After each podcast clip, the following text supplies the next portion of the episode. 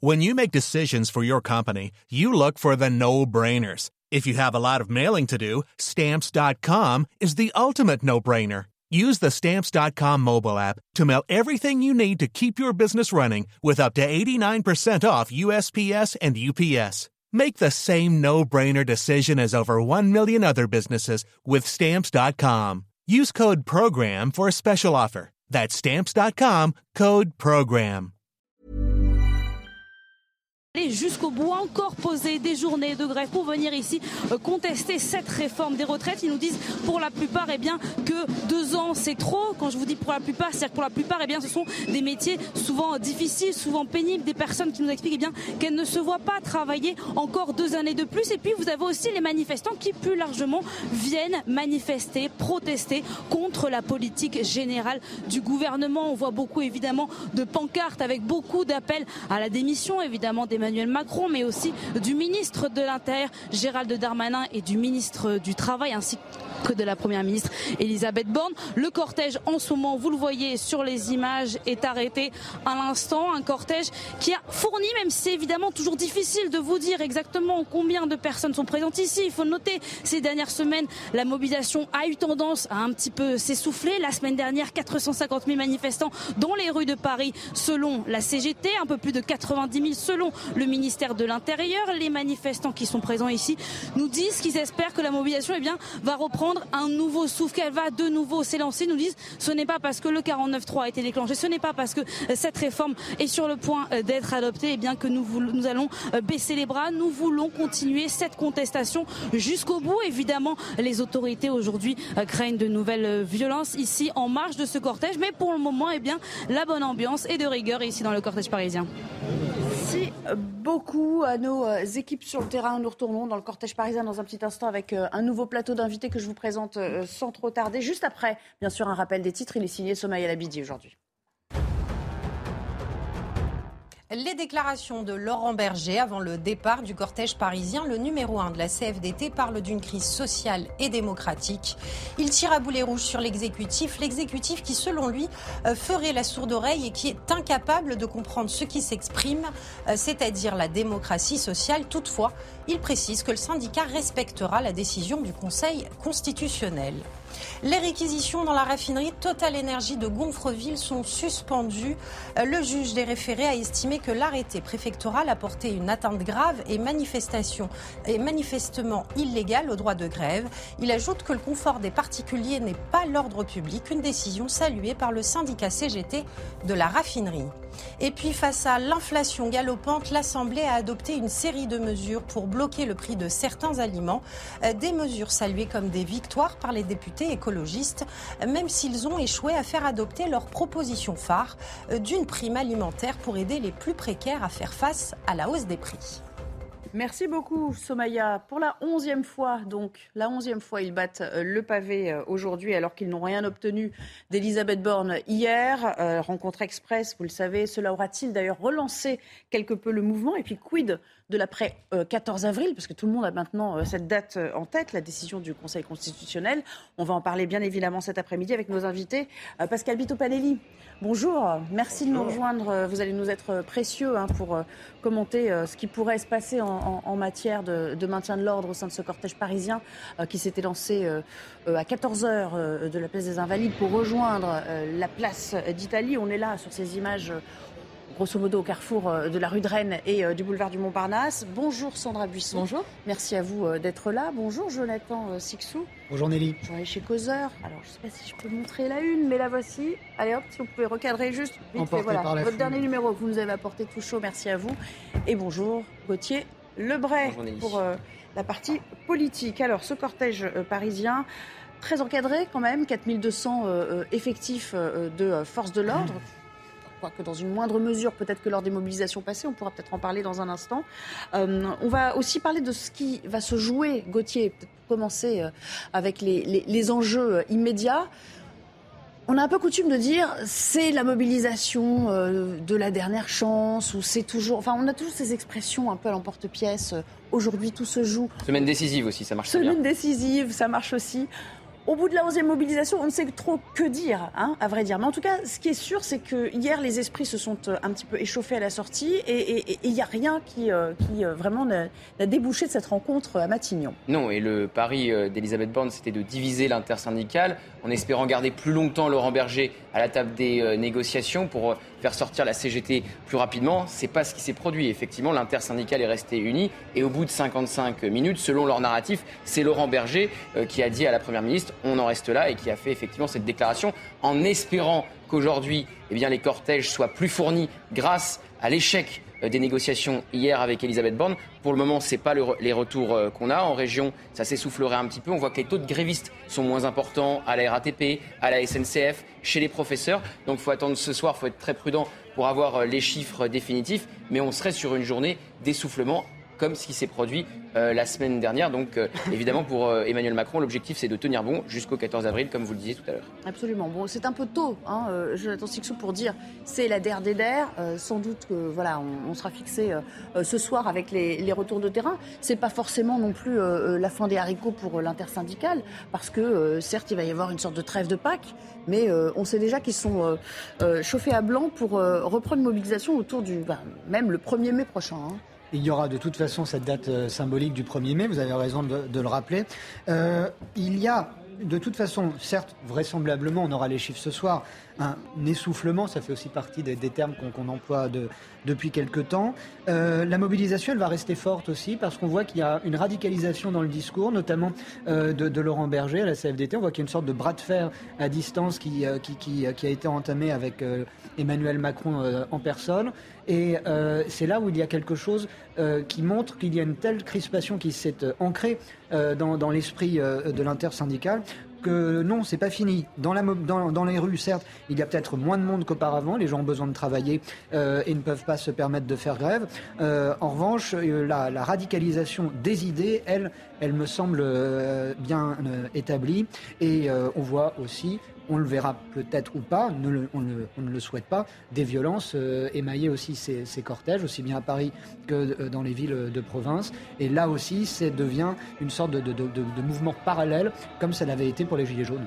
Et en tout état de cause, les commerçants euh, parisiens ont pris leur disposition pour tenter d'éviter eux aussi. Ils ont acquis entre-temps malheureusement une, une certaine expérience du passage de ces cortèges qui ont souvent d'ailleurs emprunté hein, euh, le même itinéraire euh, quand on était rive gauche, comme c'est le cas aujourd'hui, ou, rive droite. C'est peu ou prou le même itinéraire. Euh, vous êtes, on va rejoindre une de nos équipes dans ce cortège précisément pour parler de ces commerçants qui, eh bien, qui maintenant ont aussi une longueur d'avance pour, pour tenter d'endiguer le phénomène de casse. Oui, il semblerait que les commerces aient anticipé hein, les possibles euh, violences aujourd'hui et écouté en tout cas les recommandations de la préfecture de police. Vous le voyez sur ces images, euh, ce euh, commerce, hein, ce magasin de vêtements, c'est entièrement barricadé aujourd'hui. Alors là, nous avons fait près de 2 km hein, sur les 5 prévus. Nous avons vu des dizaines de commerces fermés, des fleuristes, des salons d'esthétique. Alors tout à l'heure, nous sommes passés devant le ministère des Outre-mer, le ministère de Gérald Darmanin, qui s'est entièrement barricadé des plaques de bois ont été euh, posées sur euh, toutes euh, les vitres. Et puis il y a quelques minutes à peine, on a vu des individus encagoulés qui ont tagué un crédit mutuel avenue de l'arrivée dans le 15e arrondissement. Ces individus, étaient vêtus de noir avec des parapluies hein, pour se camoufler. Ils écrivaient de nombreux messages à l'encontre du gouvernement Borne et d'Emmanuel Macron.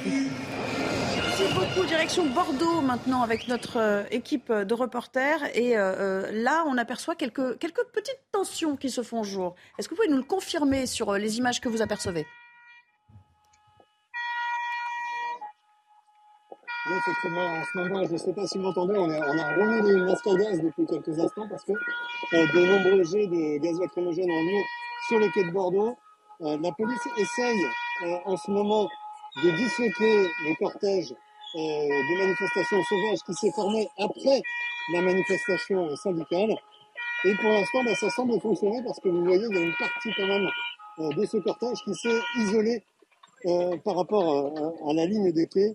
Et les, personnes cagoulées que vous voyez tout au fond là-bas se sont enfuies face au gaz lacrymogène et aux forces de l'ordre qui sont très, très, très nombreuses ici à Bordeaux aujourd'hui beaucoup. Ça nous donne l'occasion, évidemment, euh, Sandra Buisson, d'évoquer peut-être le dispositif qui est en place aujourd'hui, euh, globalement. Et puis euh, à Paris, parce que c'est quand même le cortège qui va le plus focaliser notre attention cet après-midi. Oui, au national comme à Paris, un dispositif légèrement moins important que celui de la semaine dernière pour la manifestation du du 28 mars. Au total, 11 500 policiers et gendarmes au national, dont 4 200 à Paris. On le rappelle, la semaine dernière, c'était 13 000 au national et 5 500 forces de l'ordre présentes euh, pour la manifestation parisienne. Cette dernière manifestation du 28 mars a finalement été moins tendue, moins violente que ce que nous annonçaient euh, les autorités, notamment lors de la conférence de presse de Gérald Darmanin qui s'était tenue la veille et qui disait qu'il y aurait de fortes violences avec plus d'un millier d'éléments radicaux euh, violents attendus. Au final, selon nos informations, il y aura eu quelques 200 euh, membres de l'ultra-gauche euh, qui ont commencé à, perpétrer des dégradations et des violences, des feux aussi, à partir de 16h30 environ. Et ça a duré une bonne heure. Mais au final, ce sont des tensions qui ont été quand même moins importantes que ce qui était craint euh, par les euh, autorités. Aujourd'hui, on attend au niveau national 600 à 800 000 manifestants, dont 60 à 90 000 à Paris.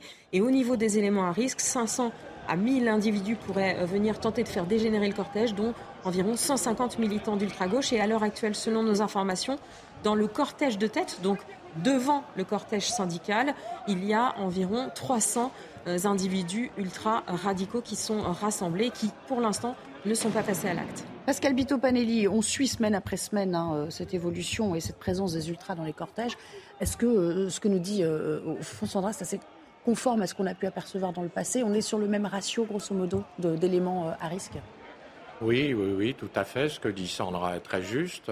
bon, avec un dispositif un tout petit peu moins important, mais quand même très quantitatif parce que euh, les services de renseignement nous annoncent peut-être que de 500 à 1000, mais même que 500 Black Blocs dans une manifestation, ça peut faire beaucoup de dégâts, ça peut être très explosif. Il faut donc rester sous contrôle, en gardant toutefois les mêmes consignes qui sont celles au départ de la mise à distance, de n'intervenir que si on n'a que de la violence et des exactions. Donc, de ce que je vois euh, depuis le début, on a une sociologie des manifestants que je trouve assez pacifique mais les radicaux sont là et ça peut donc basculer à tout moment. Vous voyez eh sur l'image qu'on a à voyez euh, absolument. l'instant, vous voyez les forces de l'ordre qui protègent la ronde, qui est un objectif assez symbolique pour les ultra-violents euh, qui souhaitent faire dégénérer le cortège. Et on voit les parapluies qui sont ouverts, je ne sais pas si vous les voyez.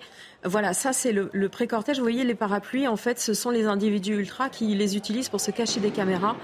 Euh, Ils sont cagoulés d'ailleurs. Et, hein. voilà, et qui attendent donc... le moment propice pour passer à l'action. Tandis que Karim Zeribi nous a rejoint, c'est donc, euh, on peut dire, Karim, le, premier moment de tension euh, de ce cortège qui intervient, somme toute, à peu près toujours au même moment, hein, à, mi-parcours, parfois autour de 15 heures, mais là on est un petit peu, surtout aux abords de Montparnasse, dans une configuration que, qu'hélas, on connaît déjà, et précisément donc devant ce, cette brasserie très célèbre parisienne qu'est la Rotonde. Oui, on sait que les, Black Blocs ont, une stratégie euh, d'infiltration et d'intervention dans les manifestations pour semer le désordre, et, notamment autour de lieux symboliques. Euh, cela vient d'être dit, la rotonde en est un. Et effectivement, c'est aussi dans ces moments-là qui, sortent de, je dirais, de leur cookie pour euh, s'attaquer aux forces de l'ordre et, tenter de s'attaquer à ces, à ces lieux symboliques. Moi, j'ai deux termes que j'ai entendus en arrivant, avec lesquels je suis pas trop en face, c'est essoufflement et radicalisation concernant cette manifestation. Je crois qu'il faut tenir compte quand même, euh, pas simplement du seul critère du nombre de personnes dans la rue. Euh, le pouvoir d'achat des Français est atteint. Faire grève, ça coûte de l'argent. Donc il y a moins de monde. Et ensuite, il y a les violences. Il y a un sondage qui dit que 59% des Français donc, ont peur d'aller manifester à cause des violences. On va retourner dans le cortège avec une de nos équipes qui, euh, euh, est justement aux premières loges. Euh, on va vous laisser la parole. Qu'est-ce qui se passe là? On voit à la fois un attroupement et puis un grand vide au milieu. Oui, Nelly, exactement. Vous le voyez sur nos images, vous avez le restaurant de la Rotonde. Sur la gauche, eh bien, vous avez plusieurs dizaines à vue d'œil, on peut peut-être même dire centaines de personnes vêtues entièrement de noir, de personnes qu'on peut appeler des éléments radicaux, des casseurs qui sont venus ici, donc pour perturber ce cortège parisien. On les a vus à l'instant, eh bien, tenter de dépaver, vous savez, la route pour s'en servir de projectiles. Il y a également des bouteilles en verre qui ont été, qui sont en train d'être lancées euh, contre ce restaurant. Vous avez aussi les forces de l'ordre qui sont positionnées tout autour comme l'art de chaque manifestation qui passe ici devant ce restaurant, évidemment, évidemment symbolique. Il y a à l'instant donc des, euh, des, euh, des pétards qui sont, qui sont envoyés, des cocktails qui sont euh, fabriqués par ces éléments euh, radicaux. Pour l'instant, ils ne sont pas envoyés, euh, ces cocktails, contre les forces de l'ordre, mais bien contre ce restaurant. C'est délibérément cet établissement qui est en ce moment visé au moment où je vous parle par les casseurs qui sont présents ici dans ce cortège parisien, alors que pour l'instant, les forces de l'ordre qui sont visibles, très visibles tout autour de cet établissement, eh bien, ne sont pas encore intervenus. On peut dire qu'en ce moment, eh bien, il y a les premières tensions qui sont en train d'apparaître ici. Euh, Pascal Bito, panéliste, un, calme très précaire avant la tempête. On a quand même aperçu euh, voiler hein, cet écran euh, quelques, quelques gaz lacrymogènes qui ont déjà fusé. il faut s'attendre de toute façon à ce qu'il y ait, à ce qu'il y ait un face-à-face -à, un moment ou un autre là. Oui, absolument. On le voit, là, l'image est très parlante. On a les unités qui sanctuarisent un lieu hautement symbolique. On va dire une cible très symbolique des Black Blocs. Euh, mais qui reste en barrage pour le moment avec des unités qui étaient en profondeur qui sont remontées et qui vont attendre que le niveau de violence monte, et ça va être malheureusement le cas, pour procéder à des interpellations euh, et à l'utilisation de grenades pour mettre à distance, en espérant qu'on pourra limiter euh, à une seule petite partie de la manifestation qui, espérons-le, pourra pour le reste se dérouler normalement. Jonathan Sixon, un commentaire sur ce que vous avez perçu. Oui, c'était un, point de, précision. Euh, rapidement, pour rappeler pourquoi ce, lieu est symbolique. Il a déjà été incendié durant, durant euh, l'une des manifs des, Gilets jaunes. La rotonde n'a pas brûlé aussi souvent que Fouquet's avenue des Champs-Élysées, qui a brûlé plusieurs fois durant euh, les mouvements des Gilets jaunes. La, rotonde, c'est un lieu où euh, le couple présidentiel avait ses habitudes avant l'élection d'Emmanuel Macron et continue d'y avoir ses habitudes. On se souvient surtout du soir du premier tour. Oui, bien évidemment, mais c'est le soir de mm. l'entre-deux-tours de, de, 2017 où Emmanuel Macron avait célébré cette, pré-victoire, parce qu'évidemment, tout le monde savait que face à Marine Le Pen, quelques jours plus tard, il serait élu président de, la République. Une réception très simple dans, les faits, c'était des, des, des croque-monsieur des petites choses comme ça qui étaient servies à ses invités, mais le symbole, le devoir. Il avait été, il avait, ils avaient été critiqués quand même hein, pour avoir. Euh, immédiatement critiqué. Regardez. Fouquet, c'était Sarkozy et la rotonde. Regardez s'il vous plaît ces, ces, images parce que là, euh, on est quand même, euh, on est quand même dans, en voie de, de voir ce, cette manifestation dégénérer. Vous voyez les premiers projectiles est quand même assez conséquent. On a vu des pavés atterrir au pied des, des boucliers des, des, policiers et vous voyez aussi d'autres types de projectiles comme des, de la peinture. je ne sais pas ce que c'est, c'est du paintball qu'on leur envoie euh, Oui, c'est ça. Donc ça prouve que non seulement les radicaux sont là, ils sont arrivés avec des, des, objets et des armes offensives. et là, ça vole. Hein. Euh, on peut dire que c'est en, faire la quand même. Et on voit un barrage d'arrêt des compagnies républicaines de sécurité qui se protègent euh, derrière le bouclier. Regardez à leurs pieds la diversité des projectiles qui sont envoyés. Donc il est absolument impossible dans ce contexte de ne pas passer du simple maintien de l'ordre au rétablissement de l'ordre, ça va forcément monter en puissance. Et regardez ce mouvement, euh, mouvement de foule là, en ce moment même, euh, avec une de nos équipes qui peut peut-être commenter ces images en direct, s'il vous plaît. Oui, tout à fait. Alors en fait, ce qui est en train de se passer, euh, Nelly, c'est qu'il y a eu euh, des, des, éléments radicaux qui ont visé euh, la rotonde, hein, comme l'expliquait Jeanne il y a quelques instants. Et donc en fait, là, il y a eu donc les policiers hein, qui se sont rapprochés pour éviter ces projectiles, pour éviter que ce restaurant ne soit davantage ciblé. Et donc vous entendez donc ces tirs hein, depuis tout à l'heure. On nous a conseillé de filmer discrètement pour éviter les représailles des éléments radicaux. Et puis là, il y a un immeuble qui vient euh, d'être euh, ouvert. Cet immeuble vient d'être ouvert parce que voilà, des gens prennent peur, des gens prennent la fuite euh, de peur de ce qui peut se passer. Là, vous le voyez, ces forces de l'ordre qui essaient de disperser les manifestants qui sont en train d'huer face à cette situation. Merci beaucoup à nos équipes. Faites attention, toujours, on vous demande toujours d'être hyper précautionneux. On va voir peut-être ou commenter, même si l'image, je dois le dire, bouge beaucoup, mais ça nous donne quand même un peu la mesure euh, euh, du désordre qui est en train d'être semé par, euh, par ces individus. Sandra, vous nous disiez à l'instant que 300 personnes constituées, comme vous dites, pour prendre votre expression en Black Bloc, c'est conséquent. Oui, effectivement, ils sont comme à leur habitude lors des précédentes manifestations. Ils se sont d'abord massés dans le pré-cortège, c'est-à-dire avant même les têtes syndicales, euh, dans cette espèce de bloc de plusieurs milliers de personnes. Hein, ce, ce, pré-cortège, c'est ce qu'on appelle euh, souvent la nébuleuse, c'est-à-dire que ce sont des individus qui ne sont pas des manifestants classiques et qui peuvent être assez tolérants vis-à-vis de la présence de, casseurs. Et euh, les individus les plus radicaux ont réussi à constituer ce qu'on appelle le black bloc, c'est-à-dire à se masser à, au niveau de 300 individus en bloc, c'est-à-dire euh, très rapprochés, tous masqués effectivement, avec des projectiles. Et on les a vus commencer à prendre pour cible la rotonde et à lancer euh, des projectiles en direction des, forces de l'ordre. 300 individus dans un bloc, c'est assez euh, conséquent. il va falloir que les forces de l'ordre réussissent à disloquer ce bloc. Et on va voir comment ils vont tenter d'y parvenir. Alors il y a deux images qui m'ont qui interpellé à l'instant. Je ne sais pas si Karim ou Pascal veut commenter ça. On a beaucoup parlé de, la brave M, on en reparlera évidemment. Euh, ceux aussi, on a parlé aussi de ceux qui souhaitent la dissoudre ou l'avoir dissoute. Euh, là, on aperçoit quand même sur ces images des gendarmes. Hein, c'est la gendarmerie euh, nationale. On les reconnaît à leur casque bleu.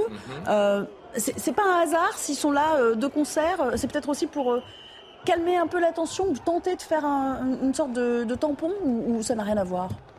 Alors, on est, vous savez, sur un, contexte opérationnel qui est euh, très formaté, avec un protocole d'emploi euh, défini par le schéma national du maintien de l'ordre. En France, il y a deux unités très spécialisées en maintien de l'ordre. La gendarmerie mobile, créée en 1921, et les compagnies républicaines de sécurité, créées en 1944, ce sont les professionnels du maintien de l'ordre. À cela, et il a fallu réinventer le maintien de l'ordre après 2018, on a décidé, euh, d'après le contexte opérationnel et des éléments à maintien de l'ordre qui devenaient sauvages et qui obligeaient à travailler sur les flux et les espaces, qu'il fallait en même temps lier à ces modules lourds de maintien de l'ordre des unités d'interpellation qui vont au contact, que sont notamment les bras. Karim, cette image, elle est incroyable. Déjà parce qu'on voit la brave qui recule. C'est la brave euh, M. M avec, euh, avec le casque, euh, effectivement, c'est un peu le signe distinctif.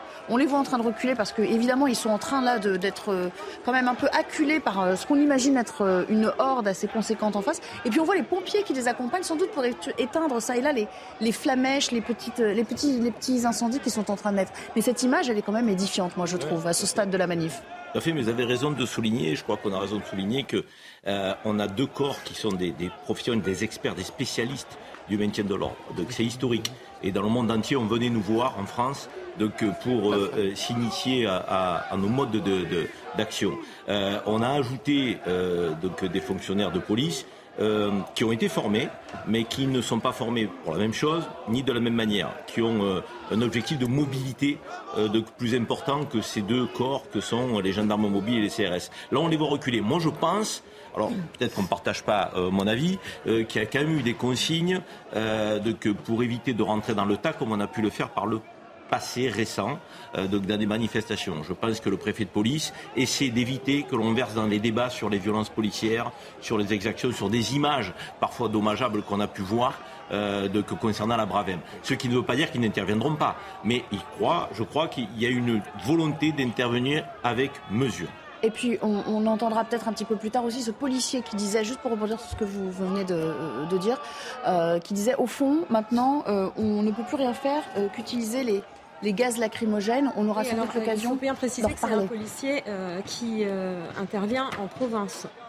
Il ne parlait pas de Paris, où effectivement les consignes de maintien à distance, elles sont assumées effectivement, euh, notamment depuis l'arrivée du, préfet de police Laurent Nouniès, qui explique que les forces de police, et c'est ce qu'on voit vraiment avec une différence avec la précédente manifestation contre les retraites de 2019, où il y avait un précor, il y avait il y avait des colonnes de forces de l'ordre qui étaient de chaque côté euh, du euh, cortège et qui euh, tenaient au plus près le cortège. Là, à chaque fois, elles sont dans les rues adjacentes, plus loin, non visibles, et interviennent quand il y a des débordements. Là, la Brave M, elle n'est pas en recul, elle est présente. Il y, a des il y a des manœuvres tactiques, des fois ils font des bons offensifs, ils reculent, mais elle est présente. Donc il n'y a pas eu de consigne pour qu'ils n'interviennent pas. Et on se rappelle mais personne n'a dit ça, Sandra. on n'a pas du tout dit ça. Hein. Euh, non, je, mais je, vous ai pas signifié ça. Je dis, je commande juste l'image quand je les vois reculer, mais je sais très bien qu'ils ont l'habitude effectivement de faire des manœuvres tactiques, reculer pour mieux euh, euh, repartir de l'avant et, aller interpeller en ciblant, en effet. dans le cortège, une de nos équipes qui assiste à ces, à ces images, que se passe-t-il en ce moment? Bien Nelly, il y a quelques minutes, on a assisté à, des affrontements assez tendus justement entre ces casseurs et les forces de l'ordre qui protègent en ce moment l'établissement de la rotonde. Il faut savoir que beaucoup de projectiles ont été envoyés en direction des CRS, particulièrement des morceaux de pavés qui ont été arrachés de la route et surtout des bouteilles en verre qui ont été récupérées dans les poubelles en verre qui se trouvent ici, boulevard du Montparnasse. On peut parler de plusieurs centaines d'éléments euh, radicaux qui se sont constitués en black blocs pour à la fois s'en prendre à ce restaurant éminemment évidemment euh, symbolique euh, qu'est la rotonde. Et puis aussi les forces de l'ordre qui sont visiblement présentes ici. Depuis quelques minutes maintenant il n'y a pas eu d'échauffourée et seulement des projectiles. Il y a eu aussi différentes charges qui ont été euh, menées par les forces de l'ordre qui sont présentes ici qui ont également procédé sous nos yeux à quelques interpellations. Pour l'instant ce qu'on peut vous dire c'est qu'en ce moment le cortège parisien il est comme souvent lors de moments de tension scindé en deux parties. Vous avez une partie du pré-cortège qui est un petit peu devant nous, seulement quelques centaines de personnes, et puis tout le grand cortège qui désormais est à l'arrêt, qui stagne en attendant que les choses reviennent dans l'ordre. C'est évidemment l'objectif des forces de l'ordre, maintenir l'ordre dans ce cortège parisien, alors qu'on peut dire maintenant qu'après une heure et demie de manifestation, les premières tensions ont éclaté ici à Paris. Merci beaucoup, Jonathan Sixou. Et pendant ce temps, évidemment, on ne parle pas des manifestants, on ne parle pas du cortège. Euh, c'est toujours la même histoire, j'ai envie de dire. Exactement. Euh, et comme ça a été dit, je crois que c'est Karim qui le précisait, qui le rappelait euh, tout à l'heure, du fait de, ces, casseurs venus en nombre, eh bien, des manifestants pacifiques, eux, ne vont pas dans la rue, n'osent pas, n'osent pas manifester leur opposition à ce projet de, réforme, même si je pense que depuis un moment, on a largement dépassé la réforme en tant que telle. Euh, là, il vient de nous être dit par votre envoyé sur le terrain que le cortège a été coupé en deux. Donc, euh, l'une, euh, la, tête de cortège, si je puis dire, continue sa progression boulevard Montparnasse en direction de la place d'Italie. L'autre est bloqué entre Montparnasse et Invalide. Non, mais je veux bien être Non, non, non, non c'est pas, pas du tout ça. C'est en fait l'expression qui a été utilisée par la, reporter sur le terrain n'est pas tout à fait euh, correcte. C'est qu'en fait, euh, le pré-cortège, c'est le pré-cortège qui est là devant euh, la rotonde. Donc la manifestation classique, elle est derrière. Elle n'a pas du tout commencé à. C'est vrai, d'accord. Voilà. C'est juste une, une articulation un peu différente. Bien sûr, non, non, mais c'est. c'est important de le Mais disons que ce que, ce que je voulais dire, c'est qu'on en perd de vue, en fait. Euh, les motifs de mobilisation, les slogans qu'on pourrait entendre. On pourrait tendre le micro à des manifestants lambda qui nous diraient sans doute tout le mal qu'ils pensent de la réforme et de ce qui s'est joué hier à Matignon. Et c'est toujours un petit peu euh, euh, dommageable. Je finis avec, avec Jonathan et bien sûr l'analyse de, Gauthier. C'est archi dommageable, Nelly. mais on peut peut-être demander à un micro de, remonter le, cours de la manif pour avoir, des, pour avoir le, le, pouls, prendre le pouls des manifestants pacifiques. On fera sans doute Ça serait vraiment intéressant effectivement de, l'avoir. Mais de, fait, c'est toujours les, violences qui priment parce que c'est ça qui est euh, scandaleux hors la loi, mais c'est ce qui c'est plus euh, que marquant. Gauthier, une question. À qui profite le crime? Eh bien, pas au gouvernement. Pas au gouvernement parce que selon les différentes enquêtes d'opinion, plus de 60% des Français continuent euh, de soutenir, c'était un sondage Odoxa pour le Figaro, c'était vendredi dernier, continuent de soutenir la mobilisation et plus de la moitié continuer de soutenir la mobilisation alors qu'il s'attendait à ce que le mouvement soit de plus en plus violent. Alors qu'effectivement, le pari au départ du gouvernement, avec le pourrissement, avec les casseurs qu'on voit actuellement à l'écran, avec les blocages qui auraient pu euh, durer, c'est qu'au bout d'un moment, la lassitude des Français entraîne eh bien, un revirement de l'opinion, non pas sur le fond de cette réforme, mais que quelque part, euh, les Français se retournent vers la figure d'autorité du chef de l'État et vers le parti de l'ordre. C'est pas ce qui se passe jusqu'ici. Et effectivement, on dit de ces casseurs qu'ils sont les idiots utiles du pouvoir, puisque quelque part, c'est euh, euh, utile pour le pouvoir qu'on parle des casses plutôt que du fond de cette euh, réforme. Mais encore une fois, ce n'est pas ce qui se passe dans l'opinion jusqu'ici. Intéressant de voir que ce tassement qu'on avait peut-être prédit ne s'est pas absolument pas produit, en tout cas dans les proportions qu'on pouvait imaginer. Bien sûr, il y a un double phénomène sur lequel tablait le gouvernement. C'est à la fois, je l'ai dit tout à l'heure, les problématiques de pouvoir d'achat des Français, et donc largement donc, moins de monde dans la rue. Il y en a moins, certes, sur le plan comptable, mais on voit bien quand même qu'il y a quand même une mobilisation au bout de la 11e manifestation. Et tout ça, c'est euh, de l'argent en moins sur la fiche de paye des Français qui manifestent, ne l'oublions pas, dans des temps difficiles. Et le deuxième élément sur lequel table le gouvernement, cela vient d'être dit, c'est effectivement le pourrissement, euh, la guérilla urbaine et le fait que les Français se lassent, parce qu'on sait très bien que les Français sont quand même pas pour le chaos, ils sont contre cette réforme, mais ils sont républicains dans leur immense majorité, au sens noble du terme. Et je pense que ce, double phénomène, eh ben, finalement, le gouvernement ne peut pas s'appuyer dessus. Parce que malgré les problématiques du pouvoir d'achat, on voit qu'il y a du monde dans la rue, certes, moins de monde sur le plan quota, mais du monde quand même. Une intersyndicale toujours aussi soudée, quoi qu'on en dise, malgré la stratégie euh, de diversion de la Première ministre de les avoir accueillis. Elle pensait peut-être que la CDT allait se démarquer de la CGT à ce moment-là. Ça n'a pas été le cas. Et de l'autre côté, malgré le fait qu'il y ait des casseurs, les Français soutiennent la contestation. Alors, ils sont moins nombreux dans la rue. Ils sont 59% à dire qu'ils ont peur des violences et qu'ils n'iront peut-être pas à manifestation. Il n'en demeure pas moins que dans leur esprit, cette réforme, reste injuste et il faut la retirer. Oui, ce qui sert effectivement le gouvernement, même si dans les enquêtes d'opinion, les Français continuent à soutenir la mobilisation, c'est qu'ils descendent moins dans la rue. Et donc, comme ça, on parle d'essoufflement. Et c'est ça, évidemment, qui aide le, gouvernement. Et l'intersyndicale unie jusqu'ici, unie encore aujourd'hui. Le jour où elle va peut-être se désunir, ça sera le 14 avril. On connaît euh, Laurent Berger, il est très légitimiste, donc il pourrait suivre et euh, acter la décision du Conseil constitutionnel, tandis que la CGT pourrait faire le choix de se radicaliser. Avec d'autres modalités d'action, peut-être du côté de la CFDT, le référendum, absolument. On verra il faut, il faut que le Conseil constitutionnel le valide. Mais on verra si une sorte de, premier schisme qui se, qui se révèle au grand jour à ce moment-là. Regardez ce qui se passe. On est en train de, de mettre le, le feu euh, au, la bâche. à la bâche de la rotonde. Une de nos équipes euh, filme ça en direct et, peut-être que vous pouvez nous, expliquer ce qui s'est passé. On aperçoit cette fumée déjà qui s'élève. Hein. Oui, tout à fait. Alors il y a des fumigènes qui ont été, euh, il y a des fumigènes qui ont été lancés euh, par euh, des, il y a des fumigènes, il y a, y a des fumigènes qui ont été lancés euh, par euh, des, euh, par des éléments radicaux. Donc là, vous voyez, les pompiers sont en train d'éteindre ce feu. Et donc, depuis tout à l'heure, on voit ces éléments radicaux en pré-cortège qui lancent des, des projectiles hein, sur les forces de l'ordre, des bières, des, des morceaux de verre. il y a également aussi des poubelles qui sont lancées sur ces forces de l'ordre. Et puis, on a vu du gaz lacrymogène. Ils sont en train d'éteindre le feu donc euh, sur, euh, sur le restaurant de la euh, Rotonde. Et puis il y a quelques instants, on a assisté à plusieurs personnes qui eh bien, scandaient tout le monde déteste la police et ces, ces personnes qui criaient, qui scandaient en tout cas ces mots étaient applaudis par ces éléments radicaux. Euh, effectivement, on a vu aussi euh, quelqu'un tenter d'éteindre le feu de l'intérieur, évidemment. oui, alors on n'a pas très bien vu si c'était euh, des pompiers, effectivement, qui sont embarqués. Vous l'avez remarqué tout à l'heure, effectivement, à chaque manifestation, à l'arrière des, des, Braves M, c'est-à-dire que les Braves M servent à emmener des policiers d'un point A à un point B pour que ensuite le passager descende et aille s'occuper du maintien de l'ordre. Et à chaque fois, il y a une moto sur laquelle est monté un pompier pour effectivement aller éteindre. Donc on ne sait pas si ce sont des pompiers euh, des forces de l'ordre qui sont euh, intervenus pour. Euh, vous, voyez, voilà, on voit quelqu'un avec un extincteur, mais ça a tout l'air d'être des gens qui travaillent dans restaurant, en fait. Hein. on a l'impression que ce sont des employés, en effet. Qui ont essayé de.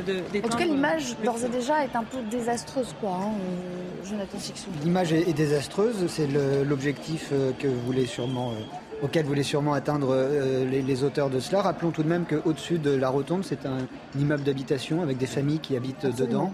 Et en voyant de telles images, je ne peux pas ne pas penser au drame qu'on a frôlé euh, durant l'une des, manifs de Gilets jaunes, euh, avenue Franklin, où une banque a été incendiée avec une femme seule bloquée dans l'immeuble avec son bébé dans les bras et elle faisait des mouvements à la fenêtre pour dire aux manifestants d'arrêter.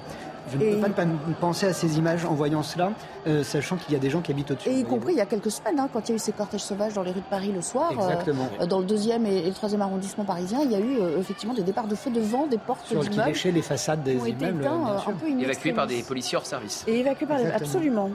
Pascal Bito-Panelli, là, on est quand même en train de basculer dans quelque chose d'un peu plus. en tout cas, c'est toujours impressionnant d'un point de vue, comment dire, de l'image, quoi. Hein, même si pour l'instant il n'y a pas d'échauffourée directe et euh, et d'interpellations ciblées comme on a pu en voir. Mais là, on sent bien que les policiers, eh bien, ils restent retranchés, en tout cas, euh, ils tiennent ce carrefour. Les pompiers mais, mais voilà, rien ne se passe, hormis l'intervention des pompiers, pour absolument circonscrire ce feu avant que, que ça ne fasse trop de dégâts. Complètement. Encore une image catastrophique. C'est très difficile pour les forces de l'ordre qui sont en statique piéton, bien sûr, d'intervenir de, sur l'ensemble des projectiles. Donc ces commerçants, quand ils sanctuarisent sur de tels établissements, ils laissent quand même du personnel de sécurité, de la sécurité privée et des gens qui peuvent intervenir sur incendie, ce qu'essaye ce monsieur. Ce qui vient d'être dit est très juste en tout état de cause. Un maintien de l'ordre récurrent, une situation de crise récurrente, donne une très mauvaise résonance tant sur l'image de la France que sur l'image des forces de l'ordre. C'est le chaos, c'est la fumée, c'est les impacts, c'est les bris de vitrine, c'est le gaz lacrymogène, c'est de la violence. La violence appelle la violence.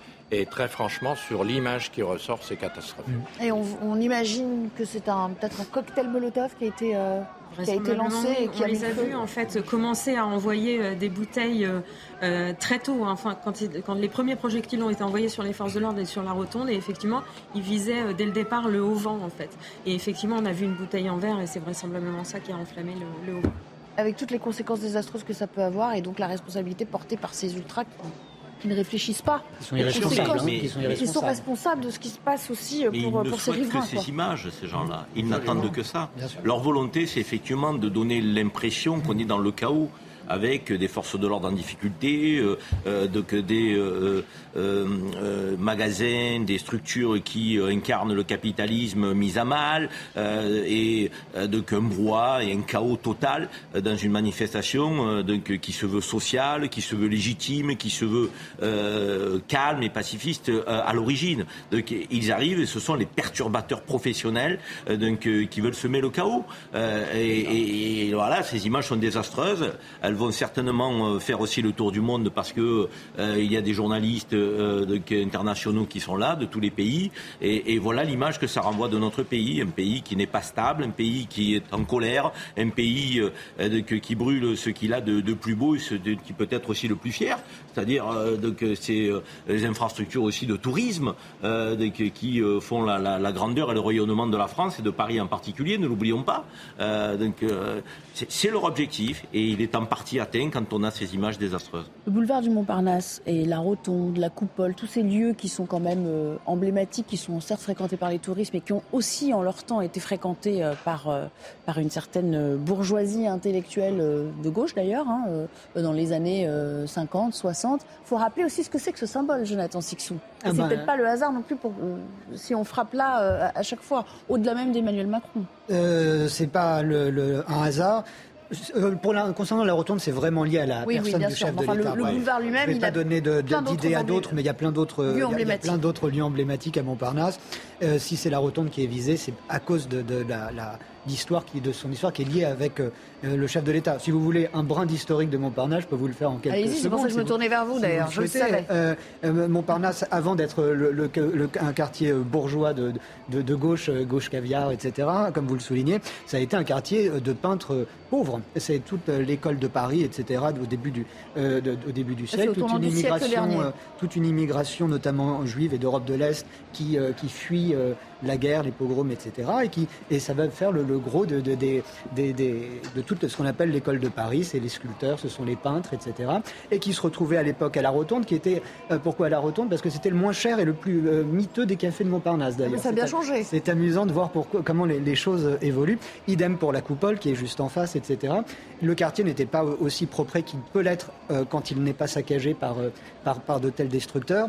Et le, ça a été vraiment un quartier de, de bohème avant d'être un quartier de bourgeois bohème. Merci beaucoup. Bah, vous voyez que je savais que vous ah, aviez faut appuyer sur le bouton. on va retourner dans le cortège. Euh, sur euh, les images que vous apercevez, on, a la sensation, et je crois que vous allez nous le confirmer, hein, euh, sur le terrain, que le feu a pu être éteint, maîtrisé assez rapidement quand même. Oui, Nelly, le feu a été circonscrit assez rapidement. Dans un premier temps, ce sont des personnels du restaurant La Rotonde qui ont eh bien, pris un extincteur ou même des seaux d'eau pour envoyer sur cette bâche qui commençait à prendre feu. Et puis, ce sont les pompiers qui sont arrivés, évidemment, pour que les pompiers puissent intervenir dans un moment de tension comme celui-ci. Il faut que les forces de l'ordre se mettent en place et souvent à ce moment-là qu'elles essuient de nouveaux jets de projectiles. Finalement, plusieurs pompiers ont pu atteindre le restaurant. Il y en a certains qui sont même rentrés à l'intérieur et qui ont fini par éteindre le feu avec donc des extincteurs depuis la fenêtre. Alors évidemment, vous le disiez, cet établissement, il est très symbolique, il est toujours visé d'ailleurs en ce moment par les Black Blocs qui envoient toujours continuellement des projectiles, particulièrement des morceaux de route, des morceaux de pavés qu'ils arrachent du trottoir. En ce moment, il y a toujours une présence policière évidemment extrêmement forte à certains endroits. Le cortège qui est pour l'instant globalement à l'arrêt et tout se concentre ici dans ce carrefour. Et pour quand même la petite histoire, c'est que tout à l'heure, avant qu'on s'élance, on parlait avec les manifestants qui nous disaient je prie, ils nous disaient, je les cite, je prie pour qu'il n'y ait pas de violence, pour qu'on soit vraiment enfin entendu par le gouvernement. Mais malheureusement, on voit qu'après une heure et demie environ de manifestations ici à Paris, eh bien ce vœu n'a pas été exaucé. C'est évidemment ce que redoutaient les forces de l'ordre qui craignaient entre 500 et 1000 éléments radicaux dans ce cortège parisien. Et là, on peut vous parler de plusieurs centaines de personnes entièrement vêtues de noir qui ont constitué ici un black bloc sur le boulevard Montparnasse. C'est fort regrettable. Et, on n'a pas besoin de zoomer d'ailleurs pour apercevoir, ces débris euh, de projectiles qui jonchent littéralement le sol et qui, sont, qui ont atterri euh, au pied des forces de l'ordre. Ça fait comme euh, une sorte de rideau qui a été bloqué juste par, par leur simple présence et par leur, bah, par leur, leurs uniformes et, et, leur. vous allez m'aider J'ai déjà perdu le mot. J'ai un trou là. Merci beaucoup. leur bouclier. Sandra, est-ce qu'on a une idée quand même du nombre d'interpellations qui ont eu lieu d'ores et déjà? Alors pas sur les interpellations qui ont eu lieu depuis le début de la manifestation. En revanche, on a le nombre d'interpellations menée dans les contrôles en amont. Vous savez que ce sont les contrôles menés dans les gares, euh, sur les routes qui mènent au trajet de la manifestation, euh, pour euh, voir s'il y a des gens qui ont des armes par destination sur eux. Et donc, à 15h, on était à 1330 contrôles en amont et 8 interpellations. C'est pas mal. Déjà. C'est pas mal. C'est voilà, il faut attendre de voir le nombre d'interpellations qu'il y aura au terme de, des violences si elles continuent, si elles se poursuivent. Et là, le nombre de contrôles, je ouais. de Sandra, est proportionnel aussi au nombre de manifestants qu'il y en avait eu 4000, me semble-t-il, il y a deux ou trois manifestations de cela, mais il y avait peut-être plus de monde dans la rue aussi. Oui, oui, oui c'était peut-être plus conséquent. Et toujours cette tentative de mettre le feu, Pascal Bitopanelli, euh, à des poubelles ou euh, euh, à, tout, à, tout, ce qui peut tomber dans les mains de, de, ces, de ces ultras, hein, qui veulent absolument que que leur action soit visible. Quoi. Voilà, la préfecture de police a, toujours pour rôle de, nettoyer, si j'ose dire, le parcours et de faire un avis commerçant, c'est-à-dire la veille de saisir tous les commerçants qui ont pour choix, euh, déjà en étant informés, de se protéger. Vous avez vu, beaucoup se sanctuarisent et disparaissent littéralement sous des panneaux de bois ou métalliques, mais euh, c'est très compliqué euh, face à ce volume de radicaux de pouvoir tout bloquer, vous en doutez, avec une telle surface, de tels axes de fuite, de tels axes de pénétration. Et quand on peut douter que le travail euh, des forces de l'ordre est des fois difficile et compliqué à mener sur une journée de 15 heures, il suffit de regarder ce qu'on voit là au pied des CRS et on peut comprendre parfois certaines montées de tension. Des Black Blocs ont acquis une certaine expérience quand même dans le, processus même de, mise à feu, parce que là, vous le voyez, il y a eu deux comment dire, deux barricades, deux barrières qui ont été, euh, qui se chevauchent et, sous lesquelles euh, on a pu euh, visiblement installer un, feu de fortune, en tout cas de, quoi mettre le feu à ces barrières. C'est pas donné à tout le monde non plus de savoir faire ça, hein, Jonathan Sixou. ça, ça une nécessite c'est pas très compliqué de, avec des liquides inflammables, ça se trouve partout. C'est peut-être comme ça que, effectivement, c'est pas un foyer qui aurait pris naturellement, si je puis dire, puisque ce sont des barrières de chantier en métal. Je pourrais peut-être ajouter une remarque quant au, maintien de l'ordre, ou plus exactement au rétablissement de l'ordre. Je parle sous votre contrôle, Pascal. On voit euh, manif après manif un autre cortège euh, grossir, c'est celui de ces photographes. Euh, alors, vous avez des journalistes professionnels qui sont sur le terrain, mais il y a beaucoup de, personnes qui se mettent un brassard presse ou qui s'écrivent presse sur le casque et qui n'ont rien de journaliste professionnel. Ils travaillent pour qui alors ces gens Ils travaillent, ils ont des blogs, ils, sont, ils alimentent les, les, réseaux sociaux de l'ultra-gauche, etc. Sont davantage des militants que des journalistes dans beaucoup de cas malheureusement. Pourquoi malheureusement? Parce qu'on voit très souvent qu'ils s'interposent physiquement entre les forces de l'ordre qui le veulent photographier et immortaliser, prouver une violence policière. C'est aussi ça le, but de leur surreprésentation, me semble-t-il, dans, dans l'espace public semaine après semaine. Et les manifestants, encore une fois, ceux dont on parlait tout à l'heure, les manifestants pacifiques ou ceux qui pourraient être un peu plus violents et qui empêchent donc les forces de l'ordre d'intervenir pour euh, empêcher des, des, violences de se faire. Et on voit très et je, je trouve qu'ils ont un sang-froid assez euh, admirable, qui font du moins, du moins euh, souligner aussi bien les, les CRS que, que, que les policiers déployés quand ils sont entourés, parfois, les images sont assez spectaculaires dans ce sens-là, d'une nuée de, de, Tintin reporters. C'est bien que vous le mentionniez parce qu'effectivement, euh, euh, c'est un phénomène nouveau, Karim Zeribi, et, on les voit euh, carrément aussi aux premières loges, ce qui veut dire qu'ils n'ont pas, ils ne craignent pas le feu, ils ne craignent pas, comment dire, d'aller au contact. Peut-être même veulent-ils capter le moment où la séquence qui sera compromettante pour, pour les policiers ce sont pour vous des, activistes au même titre que les autres? Mais c'est vrai que c'est un point qu'on aborde rarement, mais je pense que euh, autant il est fondamental que la presse puisse faire son travail mm. et, filmer la manifestation, euh, que dans son déroulement, euh, en nous donnant et en nous relatant euh, donc les détails. Autant il faut aussi prendre en compte le fait, euh, et je crois que c'est vrai, il faut le dire, euh, que dans la cohorte de journalistes, il y a aussi des gens qui ont peut-être pour volonté, je vais le dire comme ça, alors est-ce de vrais journalistes ou pas, à faire des images, peut-être qui mettent en défaut la police, des images dont on ne voit pas la totalité souvent vous savez, c'est ces morceaux d'image dont on parle souvent. On ne dit jamais euh, euh, ce qui s'est passé en amont et, on ne va pas toujours en aval au bout des choses. On prend une séquence, une, séquence qui met euh, à défaut et en difficulté les fonctionnaires de police et c'est viral après sur le digital et on parle de violence policière. Or, je pense qu'il n'y a pas que des gens sincères avec le brassard de, presse. Moi, je, suis partisan effectivement que les journalistes puissent suivre ça de près. C'est très important. C'est fondamental pour la liberté de la presse la liberté, la démocratie, ça en fait partie. Après, malheureusement, je pense que certains entravent un petit peu le travail des forces de l'ordre.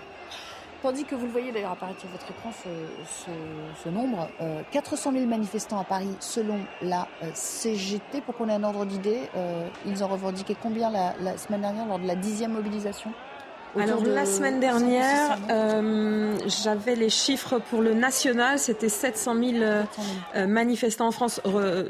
les chiffres, donnés euh, par le ministère de l'Intérieur, alors que la CGT disait qu'ils étaient plus de 2 millions au national. Pascal Bito Panelli, un mot sur, sur cette avancée maintenant des troupes de, police et, de gendarmerie hein, qui sont mélangées là sur cette image. Peut-être un commentaire, c'est ce qui se passe. Voilà, on voit les unités qui sont en train de, monter euh, sous une espèce de, forme de vague de refoulement, avec euh, les unités de la Brave qui sont en profondeur et qui se rapprochent sans doute euh, avant interpellation d'éléments à risque qui ont été repérés. Une de nos équipes dans ce cortège parisien est à proximité des forces de l'ordre. Je vous laisse commenter cette image de la, remontée et de, ce qui semble être un début d'action hein, de la part des forces de l'ordre. Oui, les forces de l'ordre euh, viennent tout juste d'avancer euh, vers la coupole. Ils sont arrivés euh, dans une rue parallèle, rue Vavin, pour charger sur les manifestants. Des projectiles sont lancés à leur rencontre de la part de plusieurs groupes radicaux qui se mélangent à la foule des manifestants plutôt calmes au début. Nous avons pu aussi voir des écoliers parce que c'est l'heure des sorties d'école et de collège plutôt paniqués. Ici, les projectiles volent de par tous les sens la, police et les forces de gendarmerie ainsi que hum, des, agents de la Brave M sont là pour agir et tenter de repousser les manifestants euh, de la coupole. Mais pour l'instant, la tension commence à monter vraiment d'un cran et euh, commence à prendre euh, l'ensemble du cortège. beaucoup. Gauthier, vous avez quelques données chiffres à nous communiquer? Alors, donc, la CGT dit aujourd'hui 400 000 à Paris. Elle disait 450 000 la semaine dernière et la police disait 90 000. On attend euh, les chiffres de la police pour la journée d'aujourd'hui en fin de journée, donc c'est en recul. Il y a 50 000 personnes en moins dans les rues de Paris selon euh, la CGT. Donc l'effet espéré après la réunion hier avec euh, Elisabeth Borne, où l'intersyndicale a tenté de remobiliser en espérant plus de monde dans la rue aujourd'hui, notamment dans les rues de la capitale, eh bien n'a pas fonctionné. On va continuer de commenter ces images de tension dans le cortège. On l'aperçoit, Pascal Vito Panelli, beaucoup de, beaucoup de jeunes quand même. Hein. C'est assez frappant quand même là sur, sur cette image. Euh, c'est une espèce de mélange euh, dont on a du mal à, dire qui, fait quoi, qui, est, là. On a l'impression d'être un grand carrefour où tout le monde euh, se mélange, mais on ne sait pas trop quels sont les éléments radicaux, à vrai dire. Oui, tout à fait, Nelly. C'est bien là la grande difficulté des forces de l'ordre dans l'interpellation, qu'est celle techniquement qu'on appelle la discrimination des publics, eh c'est-à-dire surtout quand on a un black bloc de 300 personnes, de monter à l'interpellation sans trop de violence et en interpellant les bonnes personnes sans blesser les autres. C'est très compliqué pour repartir en profondeur après et c'est une difficulté du maintien de l'ordre qui nécessite justement des professionnels de cet exercice. Et on, imagine qu'ils ont peut-être attendu avant d'intervenir sur le bloc de pouvoir éteindre le feu de la rotonde et de sécuriser euh, effectivement les, alentours avant de pouvoir euh, s'en prendre au bloc Oui, oui, tout à fait. Bon, en même temps, cet itinéraire-là, c'est un itinéraire où il y a souvent des violences. Hein. C'est un itinéraire assez sensible et qui techniquement est difficile à travailler. Tandis que maintenant, ces, gendarmes euh, mobiles sont en train de se positionner en travers euh, du boulevard pour... Un barrage d'arrêt fixe fermé, absolument, pour bloquer, sans doute scinder le, le, cortège de manière à ce que le cortège pacifique puisse se détacher de cette zone de cristallisation.